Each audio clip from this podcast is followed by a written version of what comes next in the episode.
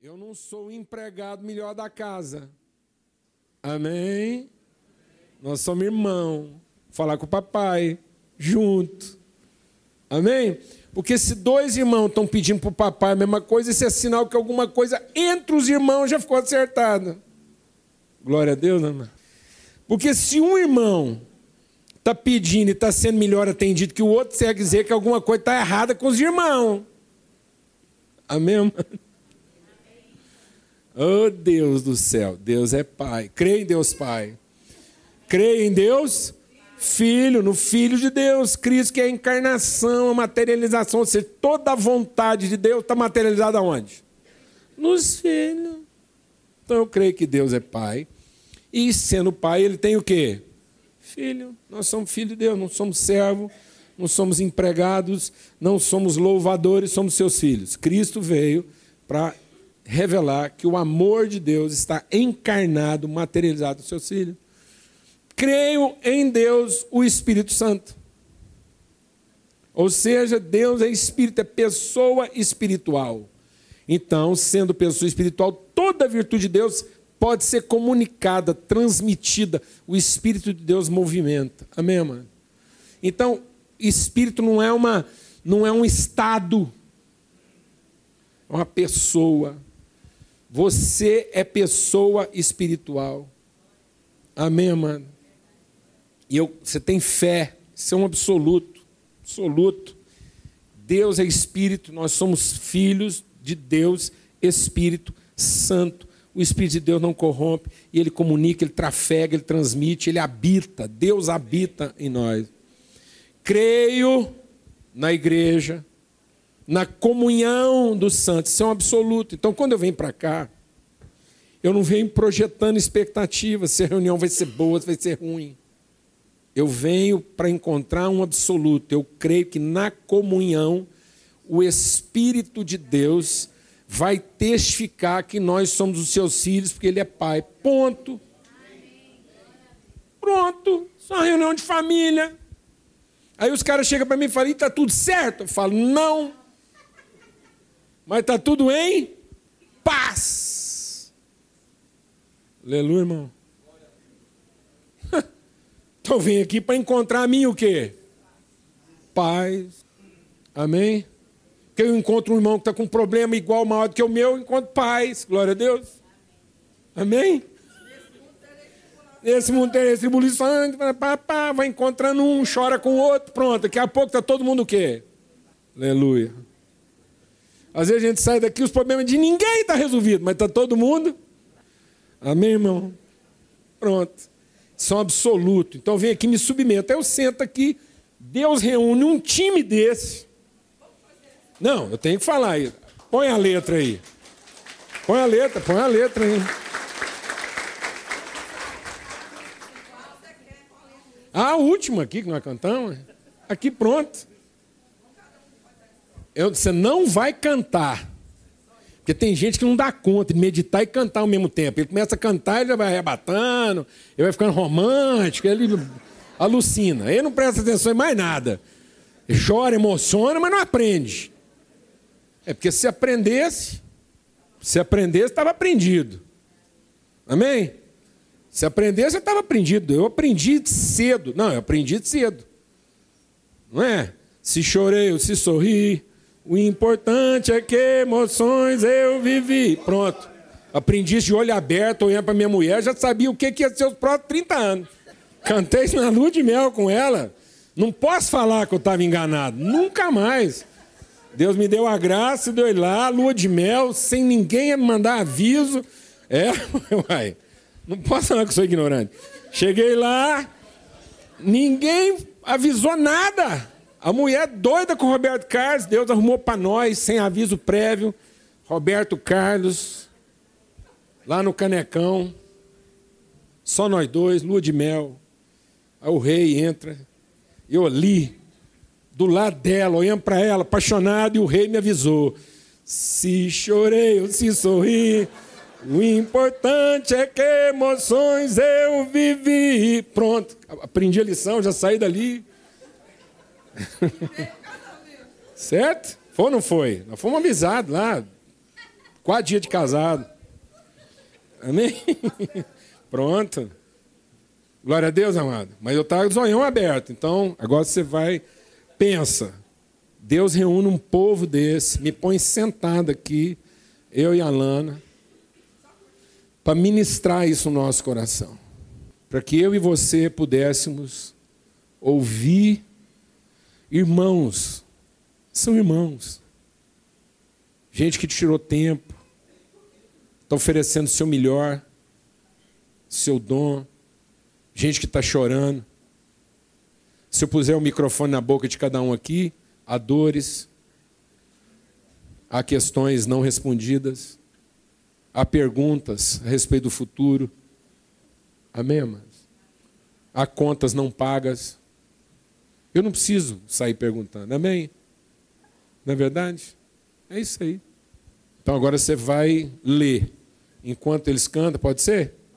A Lana está doidinha para escutar cada um cantando um nem que for uma frase. Está vendo? Amém. Está tudo consumado, assim diz o Senhor.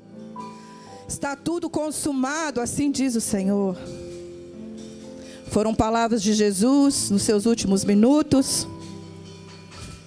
Mas como família de Deus, como filhos amados do Senhor, também foi dito que assim como eu fui um com o Pai, eu vos envio, meus irmãos. Muito bom cantar para o Senhor tudo o que Ele é. Mas sabe o que eu sinto? Que nesses primeiros dias desse primeiro tempo, desse ano que se começou, é tempo dos seus filhos dizer: Minha alma te engrandece. Meu espírito está alegre, Senhor porque o Senhor me convocou. Palavras de Maria. Cumpra em mim a tua vontade. Palavras de Maria. E nessa manhã eu queria orar por mim. Quero orar por você. Para que eu e você possamos compreender que é o nosso tempo, o tempo dos filhos, fazer conhecido aquilo que o Pai é é tempo da igreja. Nada vai ser mais feito. Tudo está consumado. E Jesus disse: Agora eu vos envio, e assim como eu sou. Queridos, olha para você, você é a estatura de Cristo já? Eu não sou. Eu ainda escolho a quem perdoar às vezes. Eu ainda fico com raiva. Eu ainda acho que determinadas pessoas não merecem. E não foi assim com Jesus.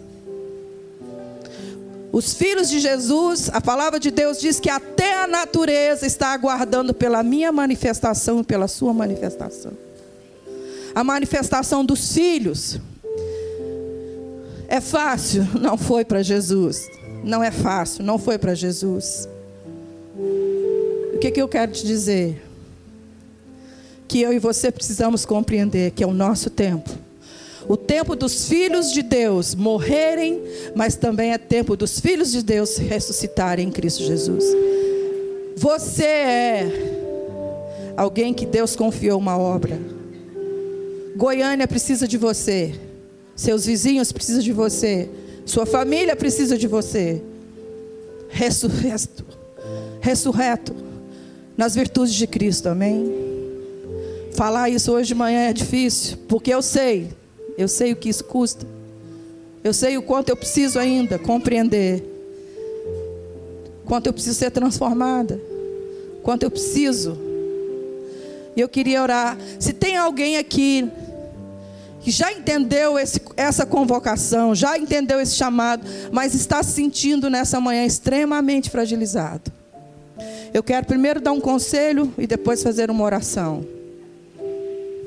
É muito lindo ver na palavra de Deus a sabedoria de, do Senhor se cumprindo na vida das pessoas. Como é lindo ver isso na vida do Paulo Júnior, na minha vida, na vida de muitos. O Senhor é Deus que nos fala, que nos instrui.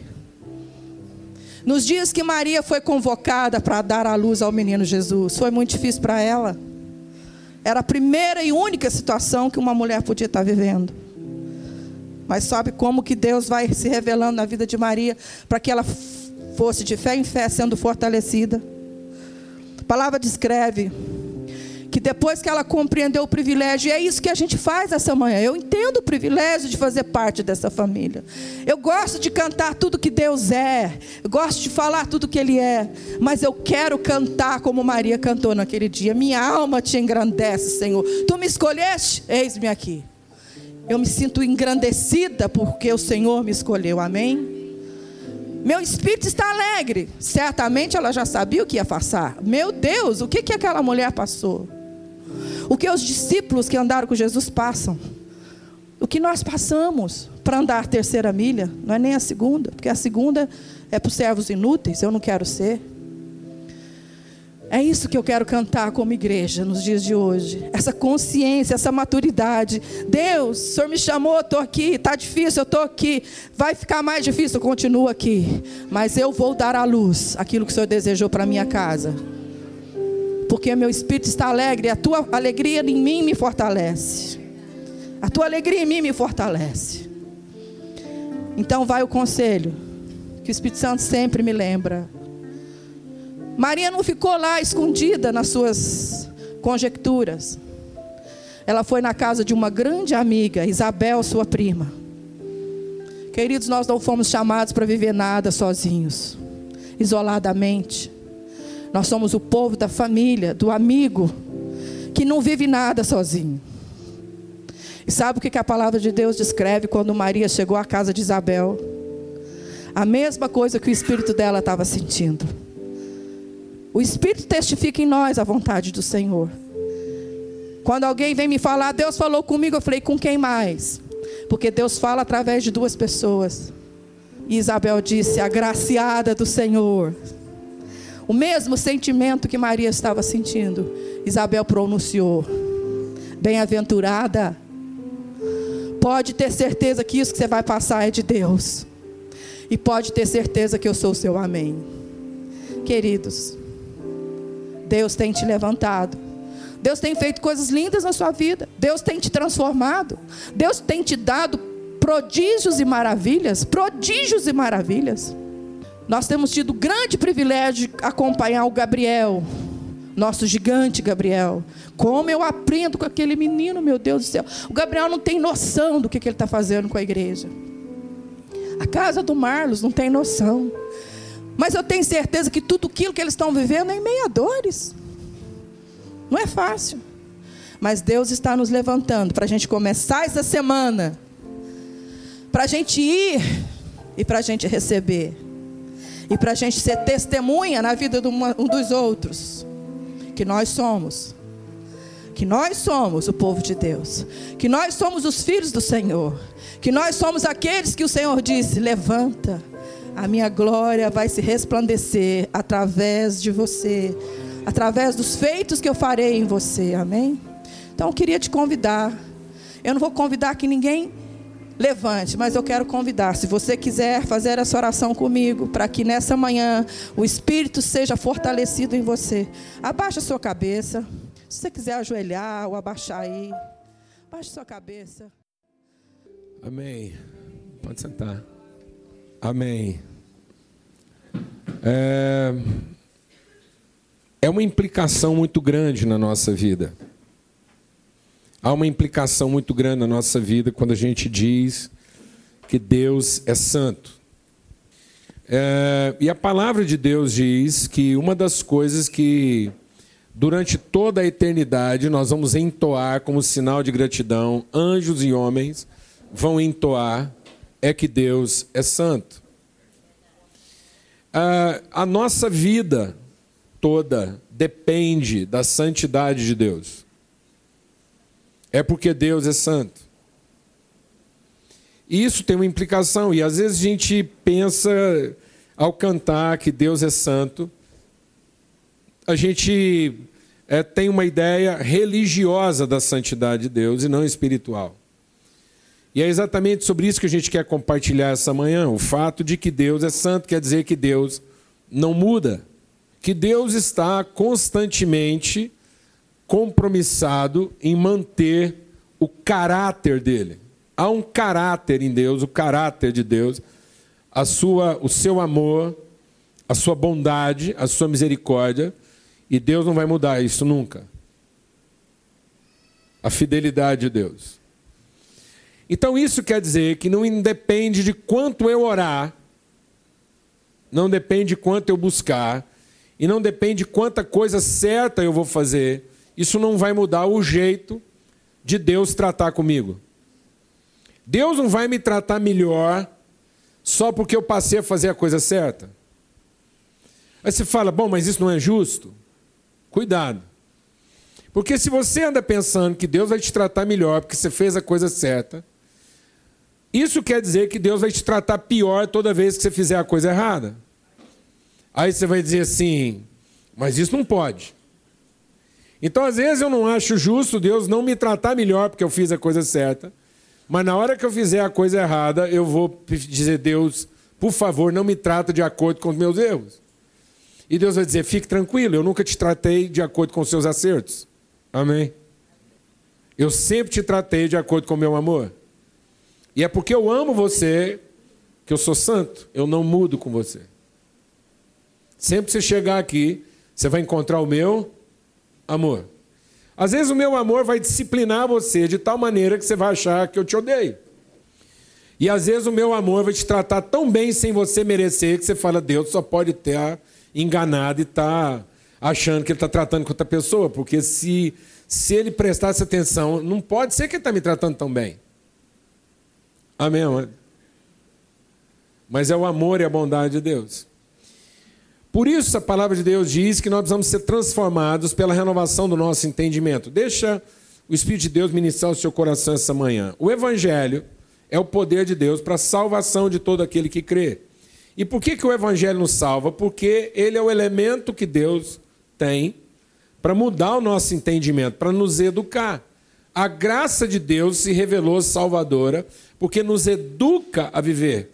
Então a graça de Cristo não me salva apenas fazendo por mim aquilo que eu não daria conta de fazer. Mas a graça de Cristo também me salva, porque faz de mim a pessoa que eu penso que eu não dou conta de ser. Então a graça me salva porque faz por mim o que eu não poderia fazer. Mas mais do que isso, a graça de Deus faz de mim a pessoa que eu não conseguiria ser. Então a salvação não está apenas em Deus fazer por mim o que eu não posso fazer, mas a salvação de Deus faz por mim o que eu não posso fazer, para fazer de mim o que eu não poderia ser.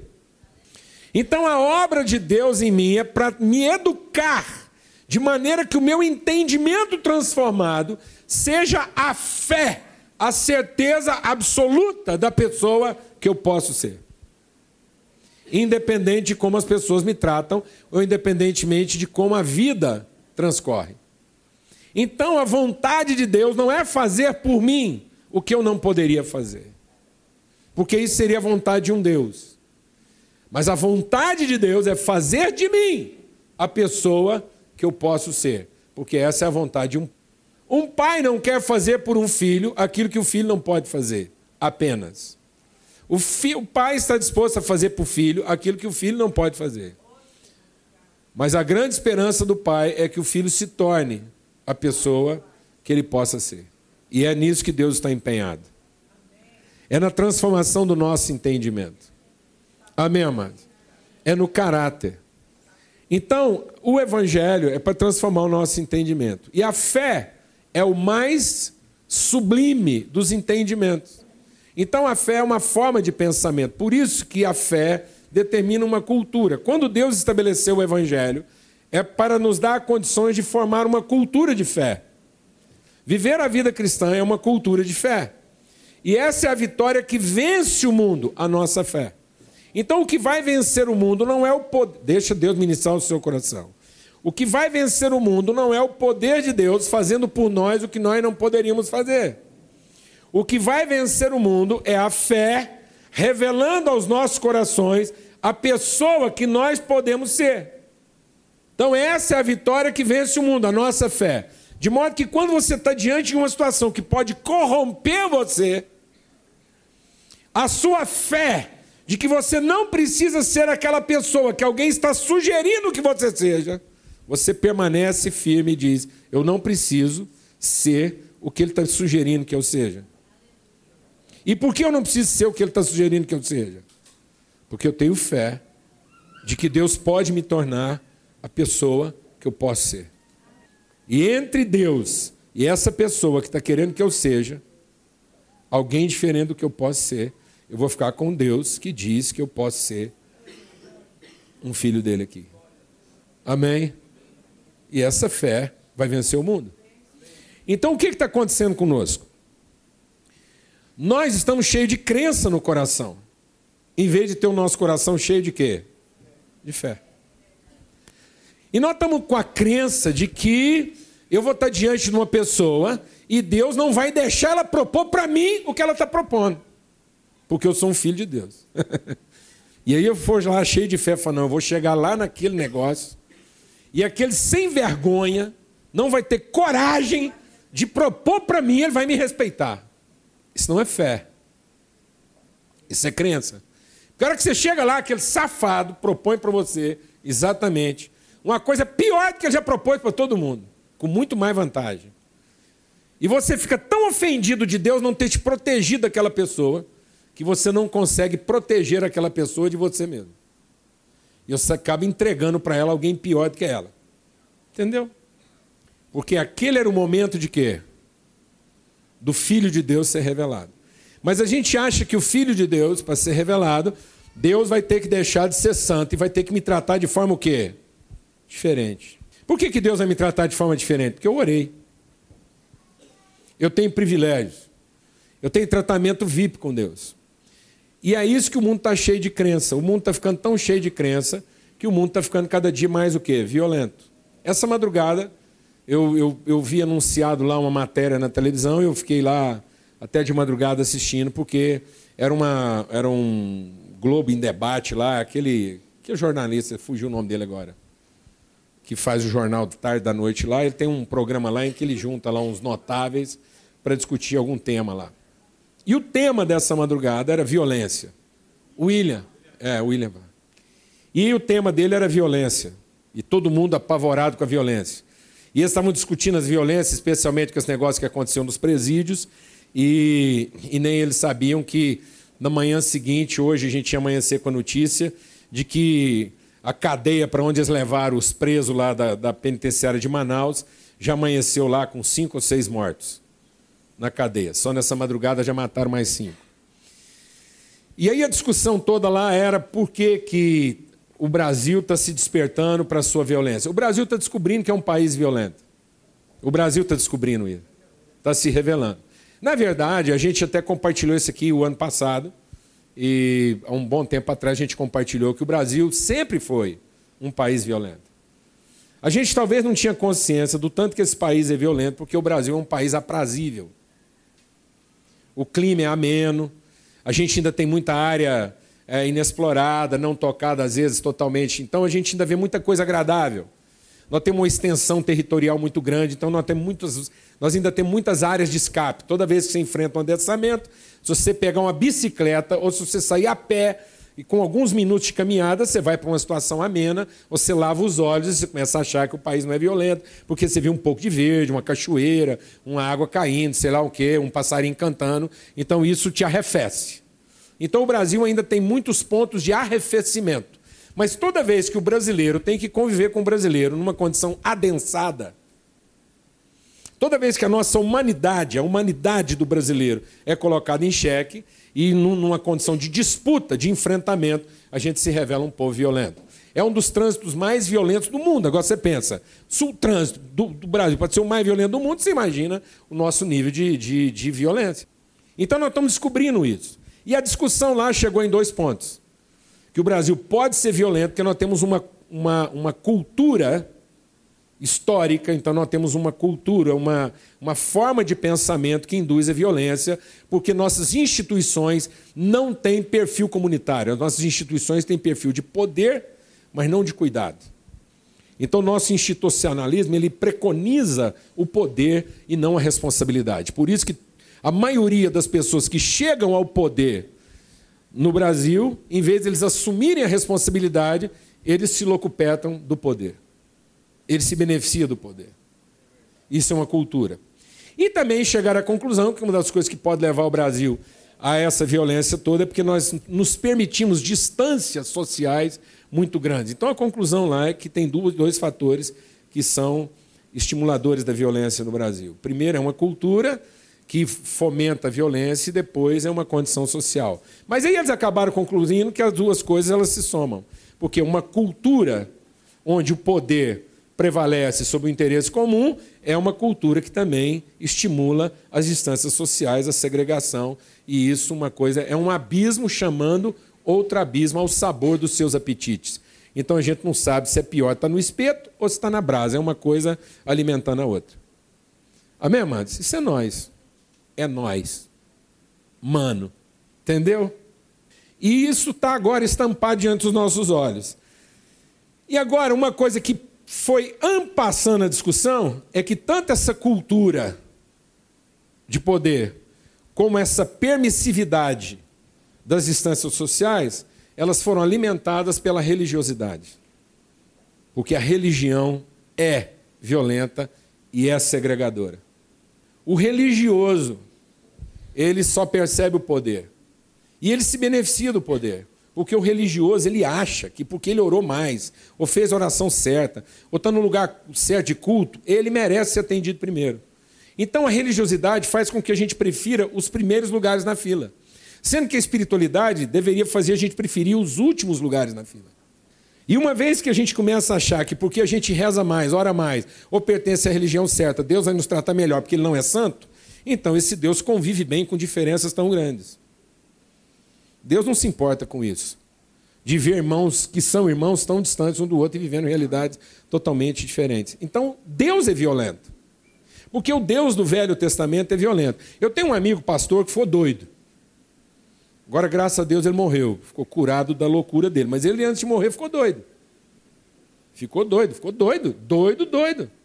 Acabou com o ministério, casamento, distanciamento dos amigos. Eu não tenho dúvida que eu vou encontrar ele lá no céu sadio. Porque ele era um homem salvo. Mas ele ficou louco. E sabe por que ele ficou louco? Porque ele não via nenhuma relação entre o Deus do Velho Testamento e o Deus do Novo Testamento. E ele disse que então são dois deuses. O Deus do Velho Testamento é o Deus que criou, que tal, que controlava tudo, mas não é pai. E o Deus do Novo Testamento é o Deus pai de nosso Senhor Jesus Cristo. Então tem esses dois deuses aí, e só que o Deus pai é mais poderoso do que o Deus do Velho Testamento, então ele largou o Deus do Velho Testamento lá fazendo algumas coisas até aparecer a hora dele aparecer como Deus. Uma confusão na divindade. E a gente prefere ficar doido e tentando arrumar explicações para Deus, porque a gente fala como é que pode ser. Né? Como é que esse Deus pode ser tão violento e tão assim? Então ele ficou louco. Tá vendo? Porque a gente acha que Deus muda. E por que, que a história está contada desse jeito? Por que, que o evangelho está contado desse jeito? Para a gente ser curado. Curado onde? No entendimento. Porque a gente não percebe que o grande conflito da nossa vida está na nossa maneira de pensar. Tanto que quando o homem pecou, a primeira coisa que Deus quis saber do homem foi: quem te fez pensar do jeito que você está pensando agora? Então a grande pergunta para você essa manhã aqui é: quem me faz pensar do jeito que eu estou pensando? Será que o meu pensamento é formado de fato pelo Evangelho? Ou eu fico procurando no Evangelho forma de alimentar minha maneira de pensar? Vou falar devagar, porque às vezes você não entendeu. O Evangelho determina a minha maneira de pensar, ou estou procurando no Evangelho formas de alimentar a minha maneira de pensar? Porque se eu estou no Evangelho procurando formas de alimentar minha maneira de pensar, eu me torno um religioso. E eu vou usar o Evangelho como pau de bater em doido. Eu vou usar o evangelho contra minha mulher quando ela me der problema, eu vou usar o evangelho contra o meu marido quando ele me der problema, eu vou usar os meus filhos quando eles me gerarem preocupação, e eu vou usar o evangelho contra os amigos quando eles me decepcionarem. Porque eu vou usar o evangelho sempre a meu favor. Mas se eu entender que o evangelho não é a meu favor, muito pelo contrário, o evangelho é contra mim, Aleluia, irmão! Porque o evangelho todo é para que eu seja crucificado, a minha maneira humana de pensar morra de uma vez por todas, para que eu entenda a maneira de Deus pensar. Então o evangelho não é a meu favor. Eu não tenho nada mais contra mim do que o Evangelho, porque eu vou para o Evangelho para encontrar alguma coisa que tem autoridade de ser contra mim e, sendo contra mim, me salvar de mim mesmo, porque o meu maior inimigo habita a minha mente. Meu maior inimigo habita a minha mente. Porque é aqui dentro que está uma forma de pensamento que me impede de ser a pessoa que eu posso ser. Porque eu insisto em ser a pessoa que eu gostaria de ser. E tudo mais tem que ficar escravo disso. Então, aqui em Romanos 12 diz: de uma vez por todas, sacrifique a sua maneira humana de pensar. Porque se você não sacrificar isso, você nunca vai experimentar a vontade de Deus. E aí depois eu quero ler esse texto, a gente já leu bastante aqui, Romanos 12, a gente vai ler aqui é, Romanos 12, a partir do verso 9. Então o amor seja sem hipocrisia. Ele está dizendo o seguinte: enquanto há hipocrisia, não é amor. Detestai o mal, apegando-vos ao bem. Amai-vos cordialmente uns aos outros, com amor fraternal, preferindo-vos uns aos outros em honra. No zelo, não sejais omisso. Sede fervorosos no espírito, servindo ao Senhor. Regozijai-vos na esperança. Sede pacientes na tribulação e na oração perseverantes. Compartilhai as necessidades dos santos. Praticai a hospitalidade. Abençoai os que vos perseguem. Abençoai e não amaldiçoeis. Alegrai-vos com os que se alegram. Chorai com os que choram tende o mesmo sentimento uns para com os outros, em lugar de ser desorgulhosos condescendei com o que é humilde, não sejais sábios aos vossos próprios olhos, não torneis a ninguém mal por mal, esforçai-vos por fazer o bem perante todos os homens. Se possível, quanto depender de vós, tende paz com todos os homens. Não vos vingueis a vós mesmos, amados, mas dai lugar à ira, porque está escrito: A mim me pertence a vingança, diz o Senhor, eu é que retribuirei a cada um. Pelo contrário, se o teu inimigo tiver fome, dá-lhe de comer, se tiver sede, dá-lhe de beber, porque fazendo isso, amontoarás brasas vivas sobre a sua cabeça. Não te deixes vencer do mal, mas vence o mal com o bem. Amém, amados? O que que Paulo está escrevendo aqui em Romanos 12? Ele está dizendo o seguinte: olha, Ninguém pense de si mesmo além do que convém. Quando Paulo está dizendo aqui no versículo anterior, ele diz que cada um, ninguém pense de si mesmo além do que convém. Ele está fazendo uma citação, ele está citando um escritor do Velho Testamento. E ele está tá tirando um texto que, sabe na história de quem está aqui, ninguém pense de si mesmo além do que convém. Sabe quem usou essa expressão? Foi Jó. E sabe quando foi que Jó usou essa expressão? Quando Jó foi discutir com Deus a respeito dos seus direitos. E finalmente os olhos de Jó foram abertos. Ele disse: Deus, sabe de uma coisa? Nenhum dos teus planos pode ser frustrado. Então me perdoa, porque eu pensei de mim além do que convém. Sabe qual é o nosso grande problema na vida, amados? Não é o que está acontecendo conosco. É porque nós pensamos a respeito de nós além do que convém. Nós entramos na vida numa relação de mérito e não de aprendizado. Foi isso que o capeta fez conosco, ele fez a gente olhar para a vida pensando o que a vida pode nos dar e não a pessoa que nós podemos ser. Então, em lugar de sermos transformados na pessoa que nós podemos ser, nós estamos ofendidos pelo que a vida não está nos dando porque pensamos de nós além do que convém.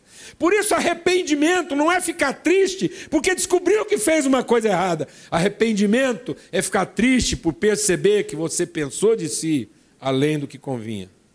E foi por isso que você fez a coisa errada. Porque ficar triste por ter feito a coisa errada continua a ser pensar além de você, além do que convém. Alguém está entendendo o que eu estou falando aqui ou não? Presta atenção, se eu ficar triste porque eu fiz a coisa errada, eu continuo não arrependido. Porque eu estou desapontado com quem? Comigo! Olha como é que eu posso continuar desapontado comigo. Essa é a primeira coisa da qual eu tinha que me libertar. Porque enquanto eu continuo sendo capaz de desapontar comigo mesmo, eu vou continuar sendo capaz de desapontar com os outros.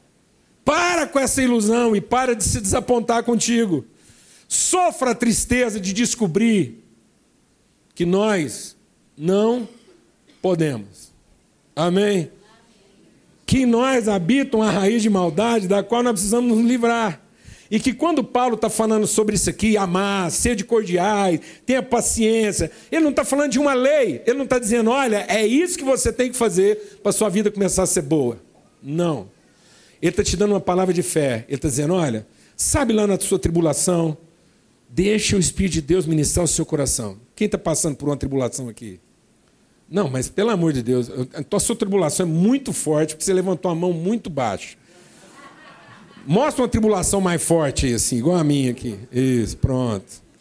Então, se você está passando por uma forte tribulação, deixa eu te dar uma notícia. Você pode ser paciente. Se Deus está permitindo a você uma grande tribulação, é para mostrar para você que em você existe uma semente de paciência. Amém? Então não é para que você tente ser paciente. Não. É para que você saiba que você é paciente. Se você tiver um pouquinho de paciência, você vai perceber que você é paciente mais do que você pensa. Amém? Glória a Deus. Amém. Então é como se Paulo estivesse dizendo para você: não perca a paciência antes de descobrir que você é paciente, porque todos os filhos de Deus são pacientes, porque são feitos da paciência de Deus. Amém, amado? Então Deus vai permitir tribulações na sua vida na medida que você possa suportar, para que você não perca a paciência. Glória a Deus.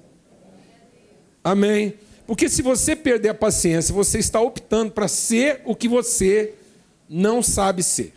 Amém? Quem entendeu o que eu estou falando aqui? Então, toda vez que você perde a paciência, você está sendo uma pessoa contrária. Aí isso não vai funcionar. Por isso que você vai ficar uma vida perturbada. Porque agora, além de impaciente, você vai ficar perturbado. Então é melhor você ser paciente para você não ficar doido. Porque às vezes você acha que agora você está perdendo a paciência e não é. Você já está ficando é o quê? Doido, que você já está agora em crise de identidade e não de impaciência.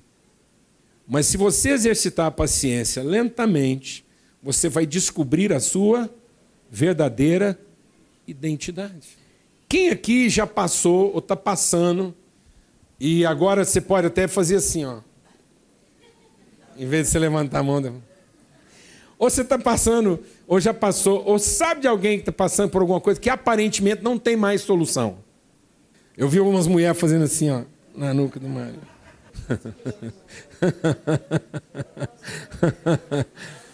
olha para o seu marido assim e fala assim: será? Olha, olha agora bem para o seu marido, dá uma olhada nele assim, com calma. Fala assim: será? Será que é disso que o Paulo Junto está falando? Uma situação que parece que não tem mais jeito. Será que Deus está lendo meus pensamentos, está pondo lá na boca do pastor? Seguinte, não se desespere. Amém?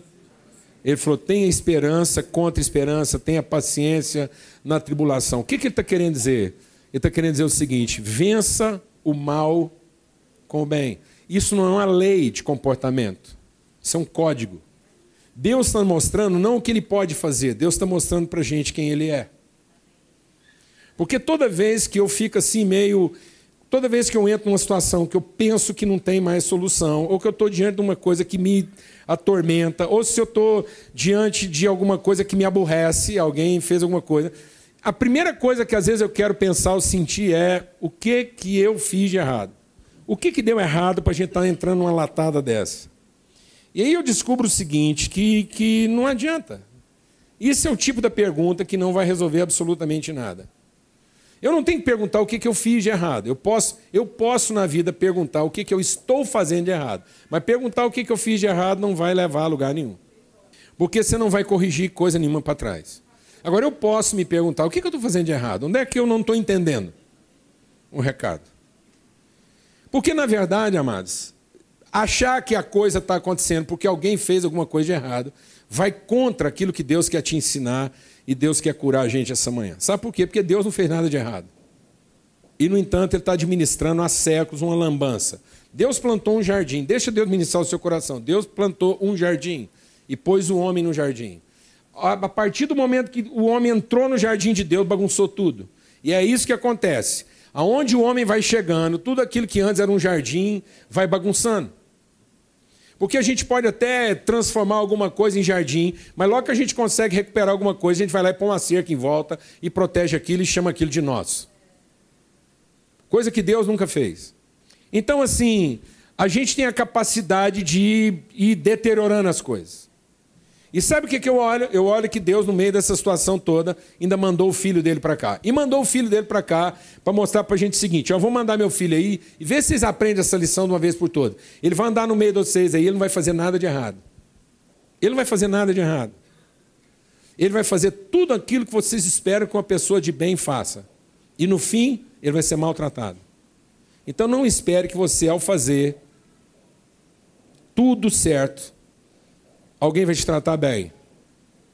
E não fique aí na ilusão de achar que você está sendo maltratado só porque você fez alguma coisa errada. Não é isso. Não é essa a lei. Sabe qual é a lei? Haja o que houver. Você pode ser a pessoa que eu te fiz para ser. É isso que Deus está dizendo. Porque assim como eu não chutei o balde, Assim como eu não desisti, assim como eu não pus fogo nesse mundo, assim como eu não acabei com tudo, assim como eu consigo olhar para a humanidade e continuo a ter esperança sobre ela, você também vai ter. E é nisso que eu quero que você seja um vencedor. Você não vem aqui me dizer que não está conseguindo ser alegre porque está tudo errado. Então você vai ter que encontrar alegria no meio da sua tristeza. E é isso que eu tenho que fazer. Eu posso estar triste o tanto que for, mas eu vou ter que fazer um exercício constante de encontrar o quê? Alegria. E alguma coisa que não dependa dos outros. Amém, irmão. Glória a Deus. Porque e se ninguém resolver me ajudar na minha tristeza, o que, é que vai ser? Fale, irmão, o que, é que vai ser? Vai ser o fim? Não, eu vou continuar tendo o quê? Esperança, que pode começar onde? Em mim, pode começar em mim. Enquanto eu estiver aqui, pode começar em mim. Amém? Porque é isso que a gente vai concluir aqui agora, porque não vamos estender muito. É isso que Jesus está nos ensinando. Jesus fez tudo certo, tudo certo, amado. Jesus fez tudo certo. Jesus fez tudo aquilo que nenhum de nós fez. E lá na sua agonia, traído, abandonado, sozinho, ninguém conseguiu orar nem uma hora por ele, porque às vezes você acha, ah, o pastor da minha igreja não está orando por mim. Tá bom, os amigos de Jesus não oraram uma hora por ele. E aí?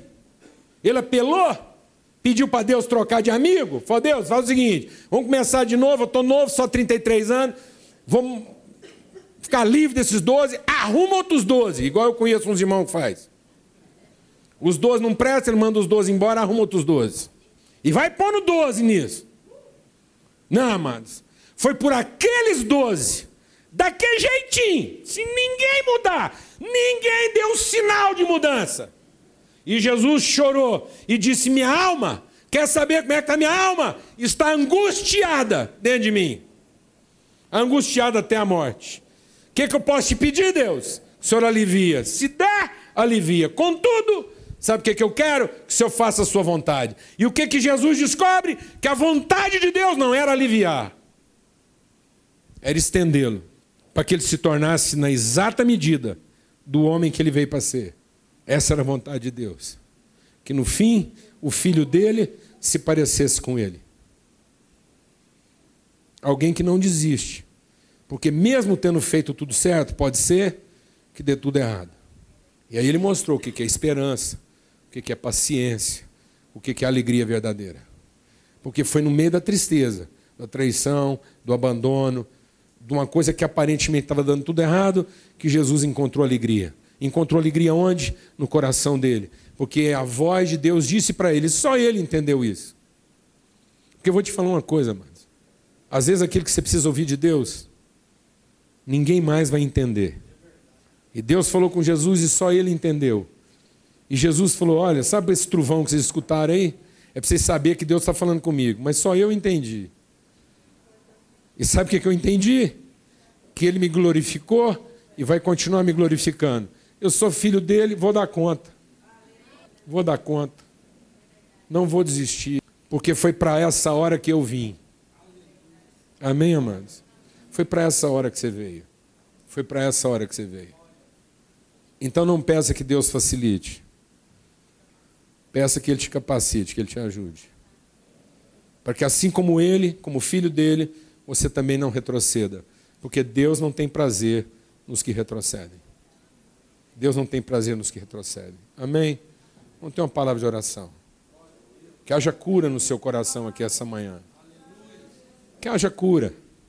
Que haja cura. Que cada um de nós aqui possa sair daqui como filho de Deus encontrando o quê? Esperança, alegria, paciência. Talvez a sua situação não vai melhorar um centímetro, pelo contrário.